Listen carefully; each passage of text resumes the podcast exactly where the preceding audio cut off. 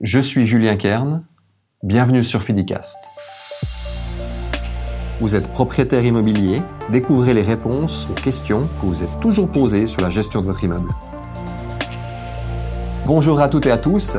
Juste avant de commencer, j'ai vraiment une faveur à vous demander. Si vous pouviez faire un petit tour sur iTunes, mettre une note, laisser un commentaire, je serais vraiment, vraiment contente. Ça me rappelle mes années de radio et en fait, j'adore ça. Franchement, ça serait super cool si vous pouviez euh, m'encourager et, nous donner un feedback sur ce qu'on fait. C'est vraiment important.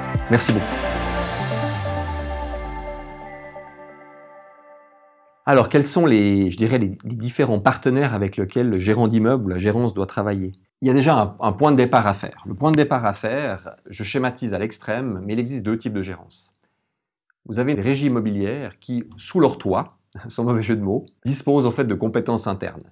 C'est-à-dire que dans des grosses structures et des grosses régies, il est tout à fait euh, d'usage d'avoir des gens qui ont des formations juridiques, qui ont des masters en droit, ou même des régies qui disposent d'avocats à l'interne. Et toutes les régies, tous les bureaux ne peuvent pas se permettre ceci.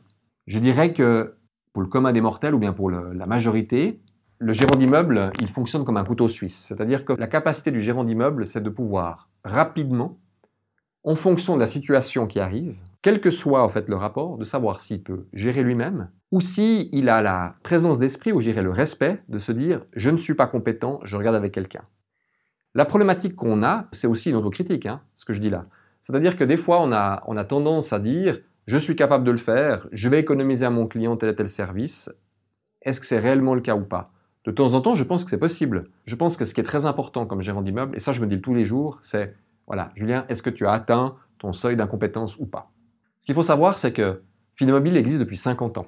En fait, cette année, 50 ans d'entreprise. En 50 ans d'entreprise, vous pensez bien qu'il y a des relations contractuelles qui ont débuté, qui existent toujours et qui se terminent toutes ces relations contractuelles, il y a des choses qui se passent extrêmement bien, puis des choses qui se passent moins bien. Il y a des bailleurs qui arrivent, des propriétaires qui confient le bien, des bailleurs qui partent, et puis heureusement pour nous, des bailleurs qui sont là dans le cadre même de succession, dans le cadre de la gestion de leur patrimoine. Pour nous, c'est la meilleure reconnaissance possible. Mais cette reconnaissance possible, elle est possible justement parce que, au fil des années, on a réussi à faire un réseau pour pouvoir effectivement conduire à bien notre mission. Donc moi, mon travail avec nos collaborateurs ici, ça va être se dire, on a un problème lambda qui arrive, on va dire un problème X. Est-ce qu'on peut le gérer en interne? Est-ce qu'on doit le gérer avec un spécialiste externe? Ou est-ce qu'on le gère en interne avec l'appui d'un spécialiste externe? Ça, c'est vraiment la schématique comme ça, euh, sur le coin d'une table, comment on pourrait en discuter. Si je fais une espèce de représentation mentale, il y a cinq domaines sur lesquels, en fait, on pourrait se dire que le gérant d'immeuble, il a cinq lames sur son couteau suisse. Je reprends mon exemple de couteau suisse,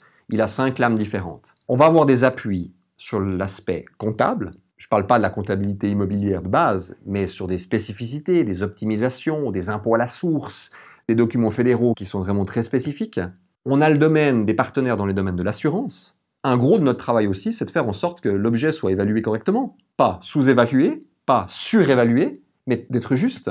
Dans le cas des assurances, il y a des assurances qui sont obligatoires, comme le CA. Je ne vais pas faire une liste maintenant des assurances, mais chaque canton encore a sa spécialisation. Il y a des cantons sur lesquels c'est obligatoire, d'autres pas obligatoires. Sur Vaud, ben, vous avez le CA. Comment est-ce que l'immeuble va être taxé? Comment est-ce qu'il va être évolué? Quelles pièces vous allez donner? On peut en parler pendant des heures, mais l'aspect assurance, quand je dis l'aspect assurance, c'est l'aspect sinistre, expert, déclaration, suivi, indemnisation. Ce qu'il faut savoir, c'est que le jour où vous avez un sinistre sur votre bien fond, le gérant d'immeuble, il a tout intérêt à ce que ça fonctionne relativement bien, de façon à ce que vous puissiez toucher ces indemnités. Donc, il faut bien connaître les droits des assurances. Les amortissements par rapport au locataire. Est-ce qu'on connaît ou pas les barèmes paritaires? Combien de degrés on amortit par année en fonction de l'objet? Ça, c'est une, phase.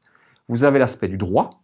Quand je parle du droit, alors c'est le droit large. Hein. Ça va du droit des contrats, passant par le droit du bail, passant par le droit même pénal, en fonction s'il y a une déprédation de fait votre, votre bien fond, vous avez également au fait aussi de droit fiscal, un avocat fiscaliste. Après, vous avez les spécialistes en termes de tout ce qui est maître d'État. Ça, c'est l'extension du bras droit. Avec qui on va travailler? Est-ce qu'on va travailler avec euh, Pierre-Paul Jacques, euh, bricolo du coin, parce que fait, il a des meilleurs tarifs à un moment donné? Ou est-ce que vous allez travailler avec ce qu'on appelle des techniciens du bâtiment, qui sont porteurs de maîtrise fédérale, qui sont concessionnaires dans leur métier? C'est ce qu'on appelle des CVSE, du conseil en CVSE, donc chauffage, ventilation, électricité, sanitaire électricité. Ça, c'est des choses qui sont importantes et vous tissez des liens. Et puis, après, vous avez aussi l'aspect représentation de l'État, étatique. Donc, pour moi, on a parlé, on a évoqué le droit, mais pour moi, le notaire rentre bien sûr dans le droit, mais de la relation avec l'État.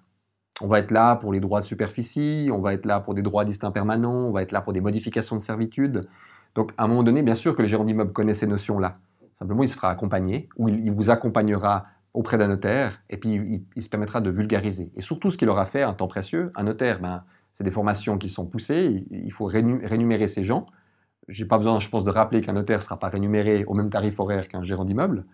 Et si le gérant d'immeuble, comme pour l'avocat, peut préparer déjà l'ensemble des pièces pour faire gagner du temps aux parties, eh ben, tout le monde est gagnant. Le notaire ira plus vite, et vous, en tant que propriétaire de bien fonds, dans le cadre fait, de cet accomplissement de, minutes auprès du notaire, ça ira beaucoup plus vite aussi.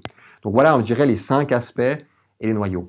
Et puis ce qui est très important pour nous aussi, c'est que tout d'un coup, on se rend compte que par exemple, la maître d'État, avec lequel on travaille depuis des décennies. Quand je dis lui, c'est lui et son équipe et sa succession et aussi ses annexes. Peut-être euh, va manger une fois avec l'assureur avec lequel on fonctionne et puis qu'on a dû euh, résoudre un cas. Il n'y a pas de copinage. Simplement, des fois, on a des dégâts d'eau qui sont relativement importants dans un immeuble locatif. Je vais prendre un exemple concret. Vous avez un, locataire qui crée un dégât d'eau parce qu'il a mal raccordé une machine à laver. Ça peut arriver. Je ne suis pas en train de fustiger les locataires qui mettent une machine à laver. Mais du coup, vous pouvez vous retrouver avec des centaines de milliers de francs de dégâts suite à un tuyau qui a mal été branché.